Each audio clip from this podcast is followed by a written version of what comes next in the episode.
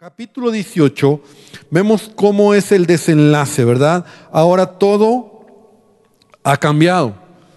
El pueblo de Israel está feliz, el ejército va contra los filisteos, derrotan a los filisteos, eh, hay una gran victoria, pero también hay un gran hombre ahí que se levanta, que se llama David. Y, David eh, tiene un corazón totalmente diferente a Saúl.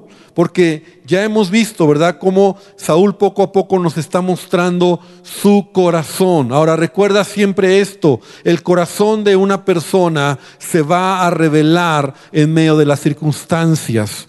¿verdad? Y eso es lo que nosotros debemos de aprender. Tu corazón se revela cuando las circunstancias a veces no son favorables o no son como tú quisieras. Entonces, hoy vemos cómo un pequeño canto, ¿verdad? Que ahí se empieza a entonar y que dice que las mujeres empezaron a cantar y a celebrar y decían que David, Saúl mató a sus qué? A sus miles, pero David a sus diez miles. En realidad le estaban haciendo ya un favor a Saúl, porque Saúl no hizo nada. Pero están diciendo, bueno, Saúl mató a sus miles, como reconociendo un poquito que al menos estuvo ahí en la batalla. Y ese canto revela el corazón de Saúl. Ese canto muestra lo que hay otra vez en la vida de Saúl. Y a veces las circunstancias en nuestra vida, pequeñas cosas que nos suceden, van a revelar lo que hay en el corazón. Estamos aprendiendo entonces cómo era Saúl. Y lo que se revela en la vida de Saúl, y de eso voy a hablar, es envidia hacia David. Envidia, y repite conmigo, envidia. Y envidia es una de las luchas que todos vamos a tener tarde o temprano en la vida. La envidia es ese sentimiento que se alberga en nuestro, corazón cuando vemos que otra persona le va mejor que a nosotros, o a lo mejor esa persona es mejor tratada que a mí, o esa persona tiene más dones o talentos que yo, ¿verdad? Por poner algo así muy, muy eh, rápido, ¿verdad? Cuando a tu vecino le va mejor, cuando en tu trabajo alguien prospera más que tú, cuando esa persona la toman en cuenta y a ti no te dice nada, inmediatamente se va a revelar el corazón de cada uno de nosotros. La envidia es algo que todos tenemos en el corazón y que en cualquier momento se va a revelar, ¿verdad? Balzac, un escritor, decía, la envidia se esconde en el fondo del corazón humano como una víbora en su agujero, esperando para atacar. Y me gustó ese pensamiento, ¿verdad? Porque está ahí en el corazón humano, está hoy oculto, ¿verdad? Cuando de repente puede salir porque ves algo o ves a alguien y lo sientes que está compitiendo. Te da coraje, no te gusta y a lo mejor esa persona fue injusta, esa persona lo hizo con trampa, mucho peor. Pero la envidia es algo que está en el corazón del hombre. También otro escritor, Molière, decía de la envidia, decía, el envidioso puede morir, pero la envidia nunca. Y también me gustó. El envidioso puede morir, pero la envidia Nunca. Ahora, ¿qué dice la Biblia? E, es lo importante, ¿verdad? Y mira lo que dice Proverbios 27, 4 en la segunda parte. Dice, cruel es la ira. Ah, es todo el 4. Dice, cruel es la ira e impetuoso el furor, mas ¿quién podrá sostenerse delante de la envidia? ¿Quién podrá sostenerse delante de la envidia? Y Proverbios 14, 30, ¿verdad? Estamos estudiando Proverbios este año. Dice, la segunda parte ahí sí dice, más la envidia es carcoma de los huesos. Y esa está más gruesa porque otra versión dice, una versión de, lenguaje actual dice que la envidia es como el cáncer en los huesos. Así lo dice una traducción. La envidia es carcoma de los huesos, o sea, te va, te va consumiendo interiormente. El envidioso se consume internamente y destruye su propia vida. Y vamos a ver que así le pasó a Saúl. Porque la raíz del problema es que sale de su corazón la envidia cuando escucha esta canción. Se enoja con David. David había sido el instrumento que Dios usó en misericordia a un Saúl que no, que no hace nada por 40 días. Entonces, Saúl tiene envidia. Y la envidia es parte, como te decía, del corazón humano. Eclesiastés capítulo 4, versículo 4, mira lo que dice, qué interesante lo que dice Salomón, ¿verdad? Sobre este asunto. Dice, he visto asimismo que todo trabajo y toda excelencia de obras despierta la envidia del hombre contra su prójimo. Wow, eso, eso es muy actual, ¿verdad? Eso no es algo que, que, solo está en los tiempos de Salomón. O sea, la excelencia y, y lo que un hombre pueda lograr, ¿verdad? Va a despertar envidia en el corazón del hombre. Y, Salomón dice, también esto es vanidad y aflicción de espíritu. O sea, en otras palabras, vanidad es como algo que, es, que, un día se va a acabar, ¿verdad? Como algo que, que es superficial, que, que acaba. Pero eso cómo hace daño en el corazón del hombre. Y esa es la actitud del ser humano cuando ve a alguien, como te decía, que está siendo más prosperado que uno. O que esa persona ha hecho todo wow, ¿verdad? Entonces empiezan las envidias. Ah, bueno, es que tú no sabes, es que mira, si tú conocieras. Y empiezan a hablar y empiezan a decir y empiezan a criticar. Y todos, quiero decirte, repite conmigo todos. Otra vez todos todos nacemos con esta cualidad en nuestra vida. Mala, no es una cualidad. Puse esta característica. Se manifiesta cuando, cuando algo pasa, alguien cercano a nosotros, como te decía, empieza a tener relevancia.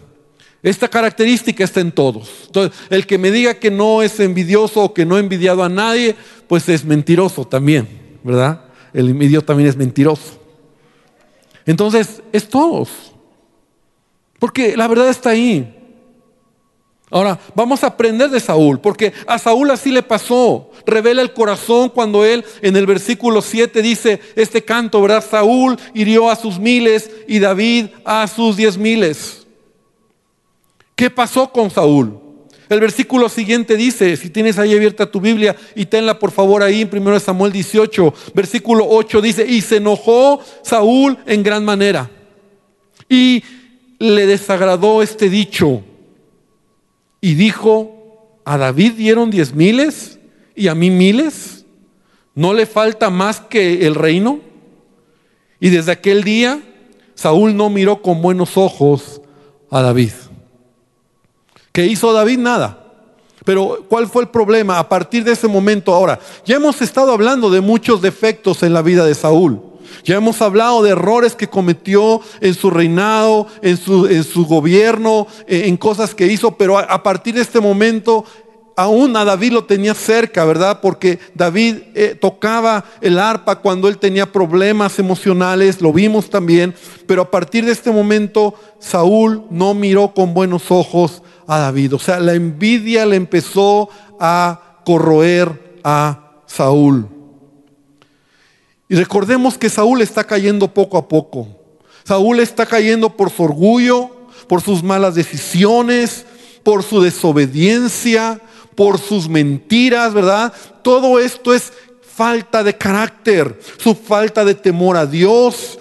Y, y Saúl sabía, fíjate qué interesante, Saúl Sí, si me ha seguido, ¿verdad? O hemos estado atentos a las enseñanzas, Saúl ya sabía que Dios le iba a quitar el reino, que ya se lo había quitado. Saúl ya había escuchado de parte de Samuel, por lo menos yo encontré tres veces. En tres ocasiones Samuel se lo dice de manera clara. O sea, no le estaba a Saúl Dios dorando la píldora, como se dice, ¿verdad? Saúl sabía ya que había sido desechado. Mira, está ahí solamente para verlo. Primero de Samuel, en el capítulo 13, versículo 14, dice, Samuel le dice, mas ahora tu reino no será duradero.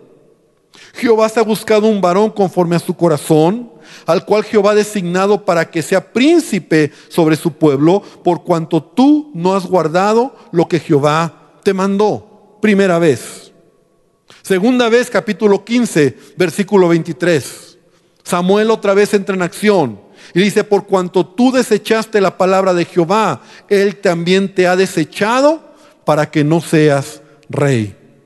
O sea, claro y directo.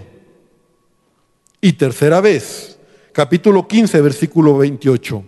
Jehová ha rasgado hoy de ti el reino de Israel y lo ha dado a un prójimo tuyo mejor que tú. Saúl sabe que ya lo ha perdido todo. Pero ¿sabes qué es lo más tremendo? Saúl se aferra al reino y no lo suelta. Saúl se aferra. O sea, en lugar de, de soltarlo, se aferra. Y él siente que es suyo cuando no es suyo. Cuando lo que él tiene, Dios se lo ha dado. Cuando el, Dios es quien lo puso y Dios es quien lo estaba queriendo quitar.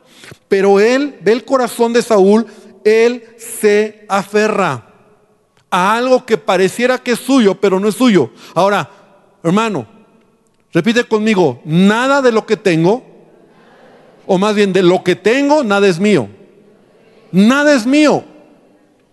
Porque mira, el problema está cuando nosotros nos aferramos a algo y todo pertenece a Dios. Dios muchas veces va a usar circunstancias y situaciones en nuestra vida y a veces Él va a quitarnos algo. Porque quiere tratar con nuestro corazón. Porque cuando tú retienes lo que Dios te quiere quitar, pierdes el enfoque. Entonces dices, es que es mío, es que a mí me costó, es que es mi esfuerzo, es que es que yo lo logré, yo lo hice.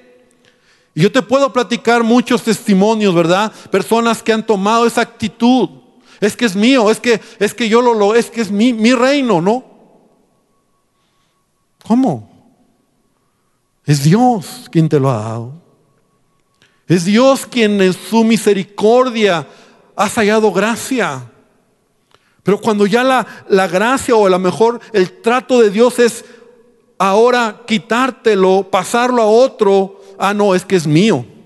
Y a ver, quítenmelo. Y lo defiendes con dientes y con todo. Y fue lo que Saúl está haciendo. Saúl se pudo ya haber quitado.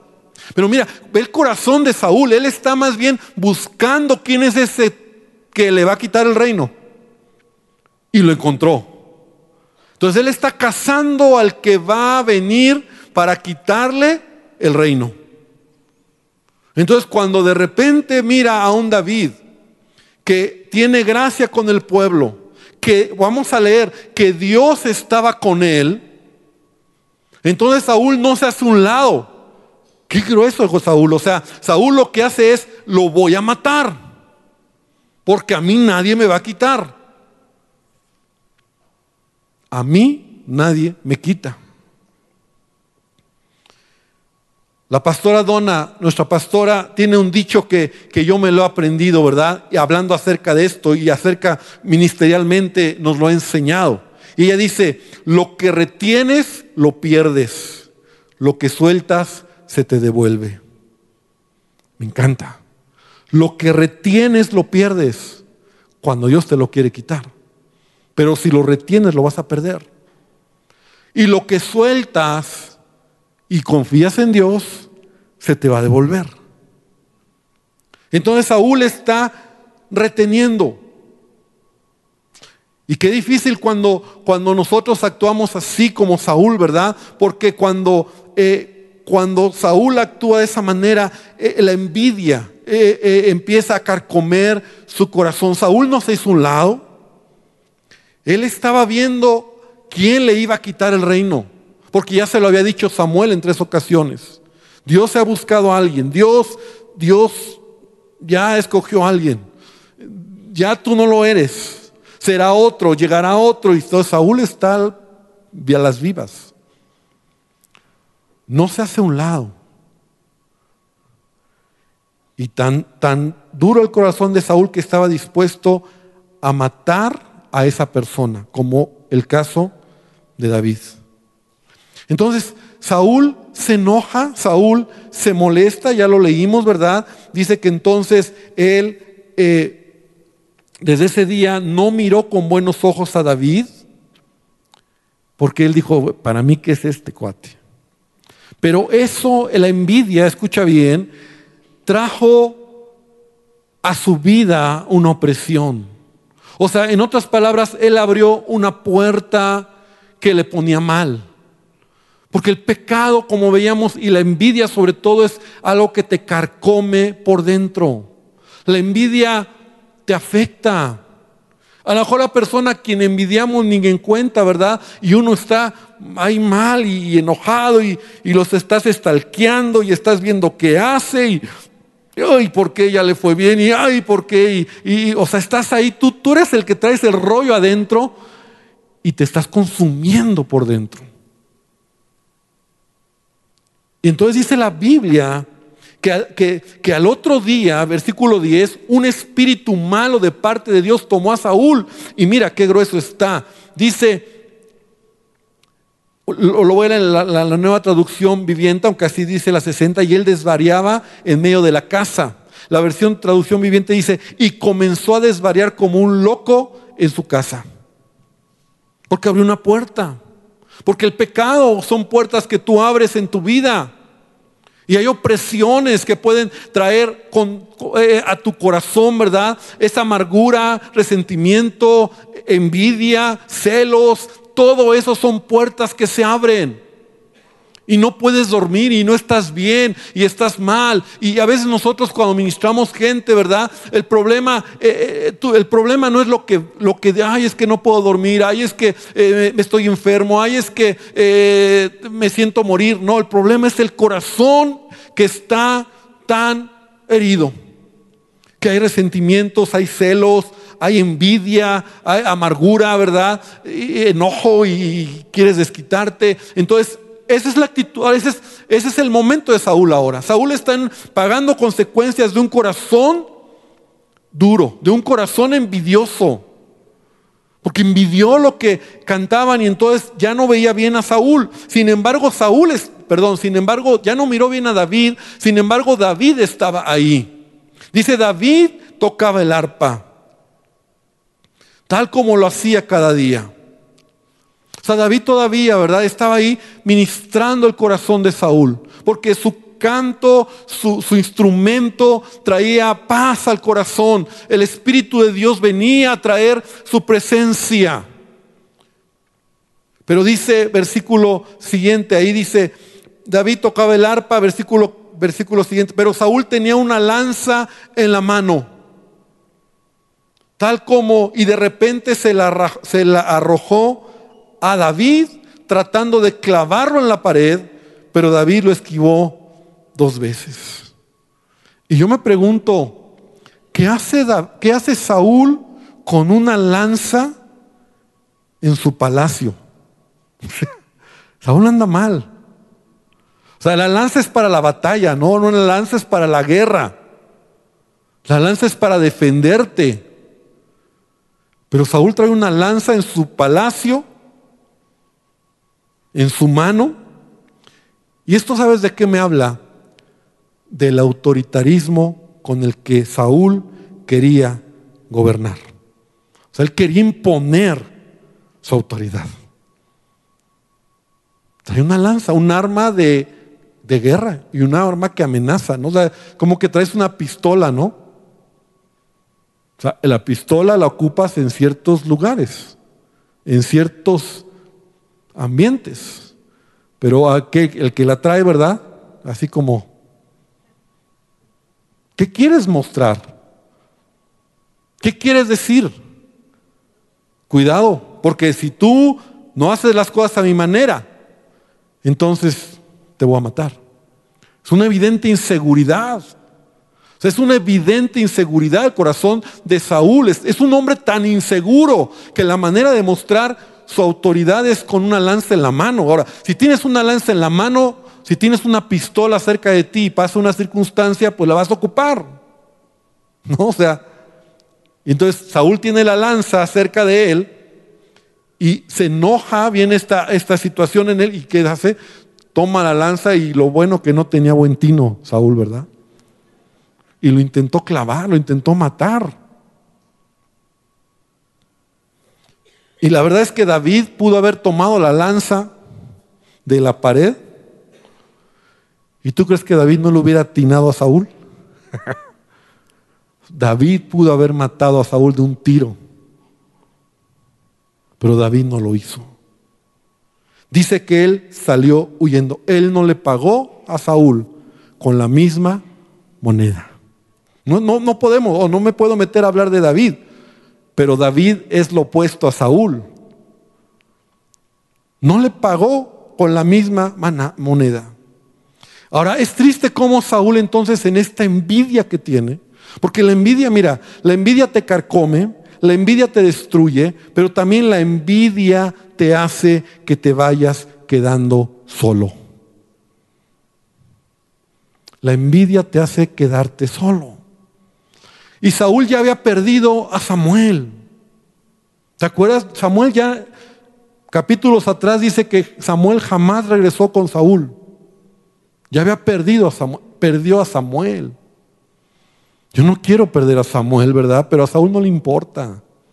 Ahora tiene cerca un hombre de Dios y su envidia lo hace que también va a perder a David. Porque David tiene que salir huyendo. Porque la envidia entonces te hace quedarte solo, pero también vemos cómo en esa envidia él empieza a usar a la gente para su propio beneficio, o a un Saúl que está usando a la gente, y aquí es otro punto importante, cuando una persona quiere usar a la gente para un beneficio personal, se va a quedar solo. Diga al que está al lado, uy compadre, está fuerte, está fuerte, está fuerte lo que estamos aprendiendo. Saúl se queda solo por envidioso. Saúl se queda solo porque eh, eh, eh, él quiere usar a la gente en su propio beneficio, porque es un autoritario. Ese es Saúl. Entonces, David tiene que salir huyendo, porque lo quiere matar. Entonces, ¿cómo actúa una persona con envidia, como, como estamos viendo, como un Saúl, ¿verdad? Una persona insegura, tan insegura que trae una pistola ahí, ¿verdad? Como diciendo, ¿me vas a obedecer o aquí nos arreglamos? Esa es mi manera y no hay de otra. Pues ahí trae la lanza, inseguridad y sin carácter. Entonces, usa la gente, Saúl, para lograr sus metas. Rápidamente vamos a ver aquí en este, en este mismo capítulo cómo él va a usar a la gente que tiene cerca para matar a David. Porque entonces lo que ahora quiere hacer Saúl es matar a David. Ya se sacó de onda, no, le, no tiene buen tino y no, no lo hace él. Entonces va a usar a la gente que tiene cerca y a los primeros que usa Saúl es a sus hijas. Fíjate qué grueso. Usa a sus hijas para obtener esta oportunidad de matar a David. Versículo 17, 17 al 19. La primera hija que se llama Meraf, dice, le dice Saúl a David, bien buena onda Saúl, ¿verdad? Saúl le dice a David, he aquí yo te daré a Meraf, mi hija mayor, por mujer, con tal que me seas hombre valiente, pelees las batallas de Jehová. Mas Saúl decía, no será mi mano contra él, sino que será contra él la mano de los filisteos. O sea, pone a David en batalla, al frente de la batalla, y entonces le da una le dice, mira, la recompensa va a ser esta. Yo te voy a dar a mi hija mayor si tú dice ahí, vas y peleas contra los filisteos. Pensando él, si lo pongo al frente de la batalla, se lo echan, lo matan y ya la libre. Pero entonces le promete a su hija. Luego sigue diciendo, pero David respondió, ¿quién soy yo, qué es mi vida o la familia de mi padre para que sea yerno del rey? Y llegado el tiempo, ve, ve, ve, a Saúl, porque nunca le dice cuándo, nada más le dice, te voy a dar a mi hija si ganas a las batallas, pero no le dice tantas batallas o en tanto tiempo, solamente es, te la voy a dar un día. Tú, éntrale, tú pelea, tú échale ganas y yo te diré cuándo. Versículo 19 dice, llegando el tiempo en que Merab, hija de Saúl, se había de dar a David, fue dada por mujer a Adriel Meolatita. O sea, Saúl se la dio a otro hombre. Ahora, ofrece a su hija Mical. Usa ahora a Mical. Versículo 20 dice, pero Mical, la otra hija de Saúl, amaba a David. Y fue dicho a Saúl y le pareció bien a sus ojos. Y Saúl dijo, yo se la daré para que le sea por lazo y para que la mano de los filisteos sea contra, contra él. Dijo pues Saúl a David por segunda vez, tú serás mi yerno hoy.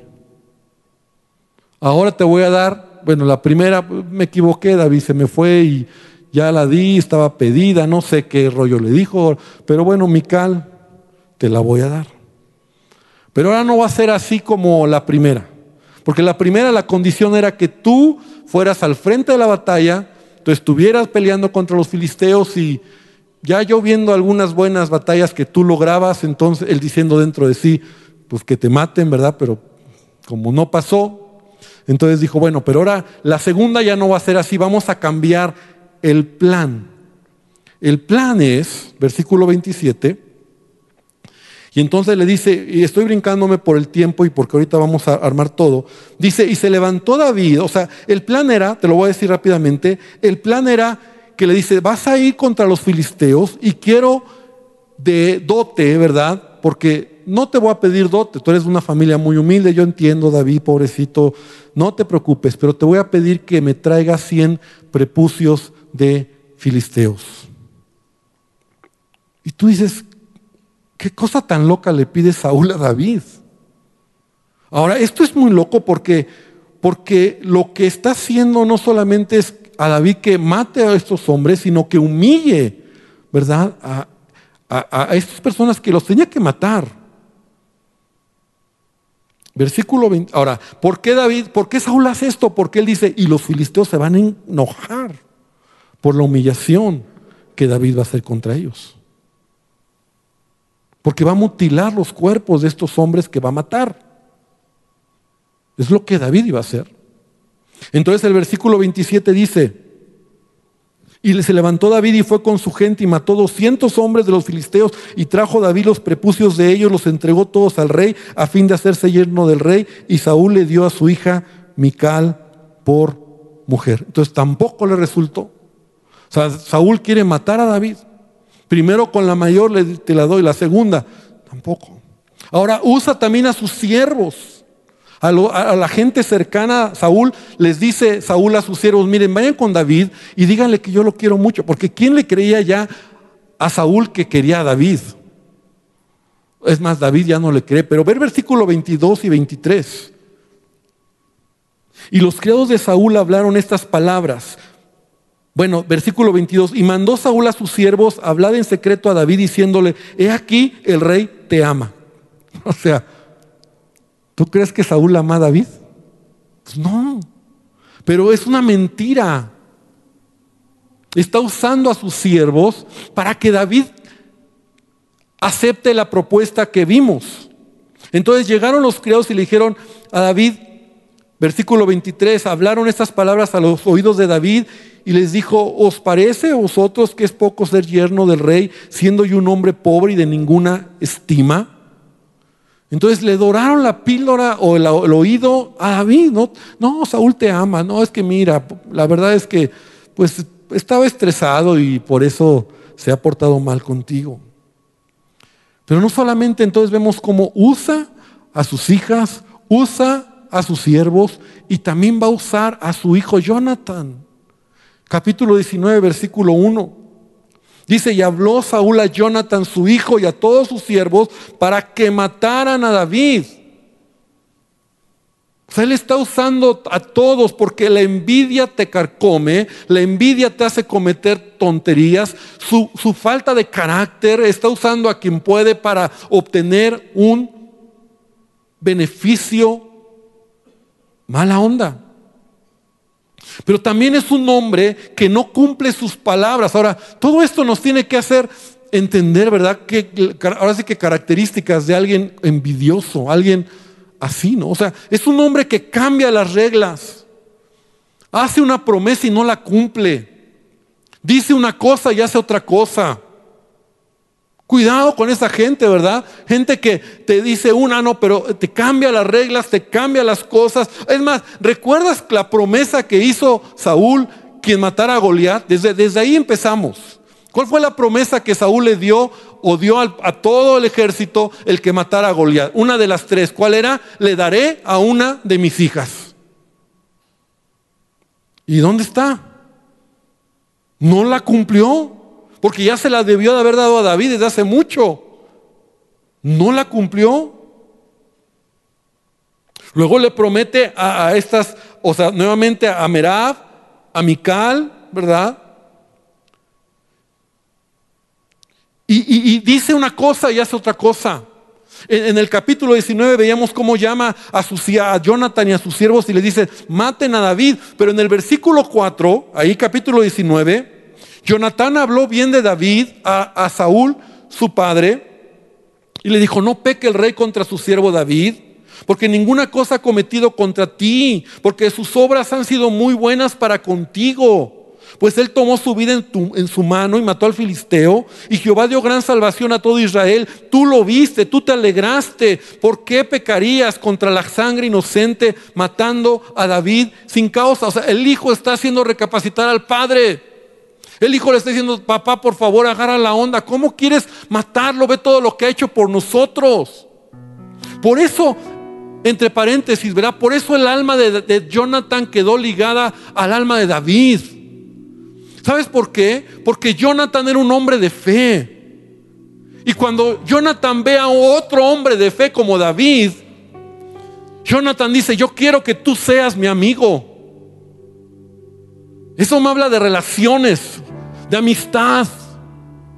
Cuando tú ves a alguien que bendice tu vida, yo así he caminado en mi vida. Cuando yo veo a alguien que me bendice y que digo, yo digo, yo quiero conocerlo, yo quiero que él sea mi amigo, yo quiero aprender de él.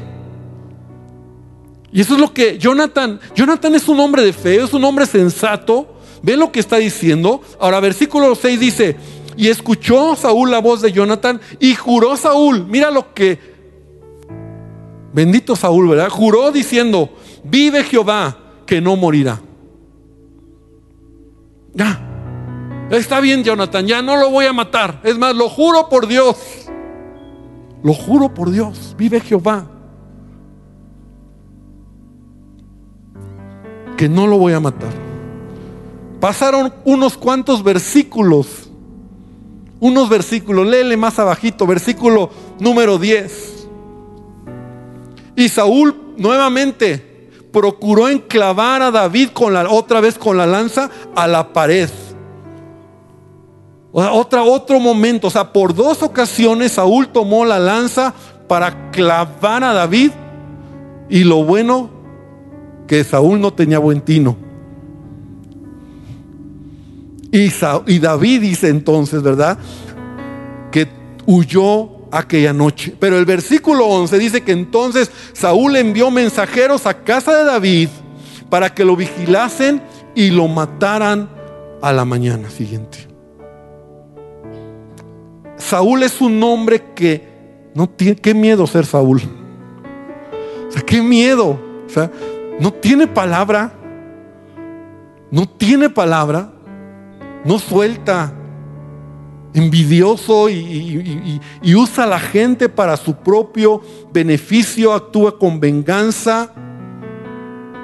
Pero lo más tremendo, y con esto quiero ir aterrizando esta noche, lo más tremendo en todo lo que estamos viendo en Saúl, es que Saúl sabe, escucha bien, que Dios estaba con David. Y que, y que Dios ya no estaba con él. Eso está muy grueso. O sea, así lo dice la Biblia. Versículo, regresamos al capítulo 18, versículo 12. Después Saúl tenía miedo de David porque el Señor estaba con David, pero se había apartado de él. Saúl sabe. Saúl sabe qué onda y aún así Saúl está actuando bien mal. Versículo 28 y, 20, y versículo 29, porque al final sus planes no le resultan, lo quiere matar, lo manda al frente de guerra, le pide que le traiga estos eh, prepucios de los filisteos, diciendo, a lo mejor ya esto hace enojar a los filisteos y lo mata en el camino. Al final, David se queda con Mical. Y, dice, y cuando Saúl se dio cuenta de que el Señor estaba con David, y cuánto su hija Mical lo amaba, le tuvo aún más miedo y quedó como enemigo de David por el resto de su vida. Ahora, David es otro, otro rollo. Porque David hubiera matado a Saúl. Imagínate, ¿no? Que hubiera entrado a lo mejor ahí al, palacio y de repente dice, oye, oye Saúl, ¿dónde está la cabeza de Goliat que le corté? ¿No? Pero no lo hizo, sabe David. Entonces, Saúl fue enemigo de David. No David. David no tuvo a Saúl como enemigo. David nunca levantó su mano contra Saúl. David tuvo la oportunidad en varias ocasiones. David tuvo gente que le dijo, dame chance, yo así que dame chance, yo lo hago. Yo hago el trabajo sucio, dame chance. Y David dijo, no. Prefirió huir, prefirió alejarse, prefirió esperar en Dios. Porque cuando esa es la actitud, o sea, hemos, hemos descrito cómo la envidia del hombre corroe. Hemos descrito cómo un hombre envidioso es capaz de, de hacer todas estas clases de acciones por, por no soltar, por no aflojar, por no dejar es capaz de mentir, es capaz de usar, es capaz de... Al final se va quedando solo. Pero ¿qué debo de hacer yo cuando me encuentro ante esto? Debo de ser David. Porque David me da la gran lección de que David no usó el mismo lenguaje. Porque a David el corazón no se le enorgulleció cuando escuchó David mató a sus diez miles. Dice por el contrario, y, ya no tengo el tiempo, pero en el capítulo 18, en dos ocasiones por lo menos dice que David se portaba prudentemente en todo lo que hacía. Y eso es algo que puedes es, eh, eh, buscar mucho, que es alguien prudente. David era muy prudente. Era un hombre que amaba a Dios era un hombre que no le pagó con la misma moneda a Saúl. Era un hombre que huyó, que prefirió el agravio, ¿verdad? Y no se puso al tú por tú. Ese era David.